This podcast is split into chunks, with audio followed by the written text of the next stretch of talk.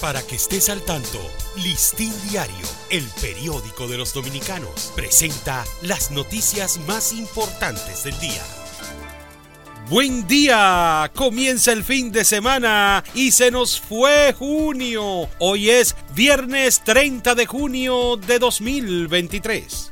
El presidente Luis Abinader informó que en los próximos cuatro años el territorio dominicano no tendrá un vertedero a cielo abierto debido a la implementación de un fideicomiso de residuos sólidos, un proyecto que procura implementar y dar continuidad a los diferentes rellenos sanitarios que ya existen en algunas provincias.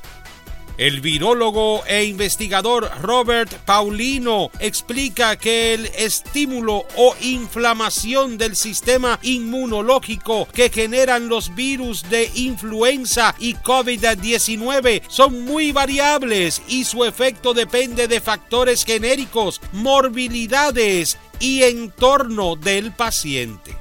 Al menos 30 de las 32 provincias del país reportaron nuevos contagios de COVID-19 en la última semana, rondando la positividad en estas demarcaciones entre los 2 y 22% y con un total de 777 casos positivos en la última semana.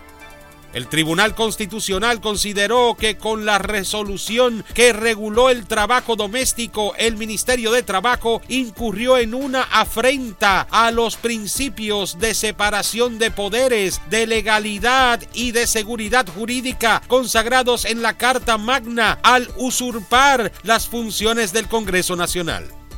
Niñas violadas, menores recluidos por bandas criminales y casas quemadas. Así describió la jefa de UNICEF los horrores que sufre la población de Haití y pidió al mundo que no se olvide de este país asolado por la violencia.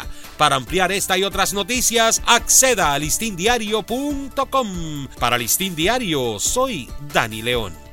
Para que estés al tanto, Listín Diario, el periódico de los dominicanos, presentó las noticias más importantes del día.